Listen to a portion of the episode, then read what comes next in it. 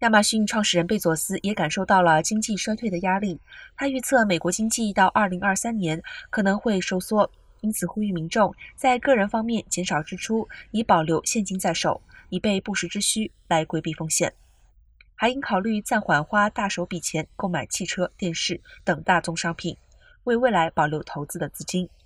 另一方面，亚马逊本身也计划裁员一万人，占三十万员工的百分之三左右。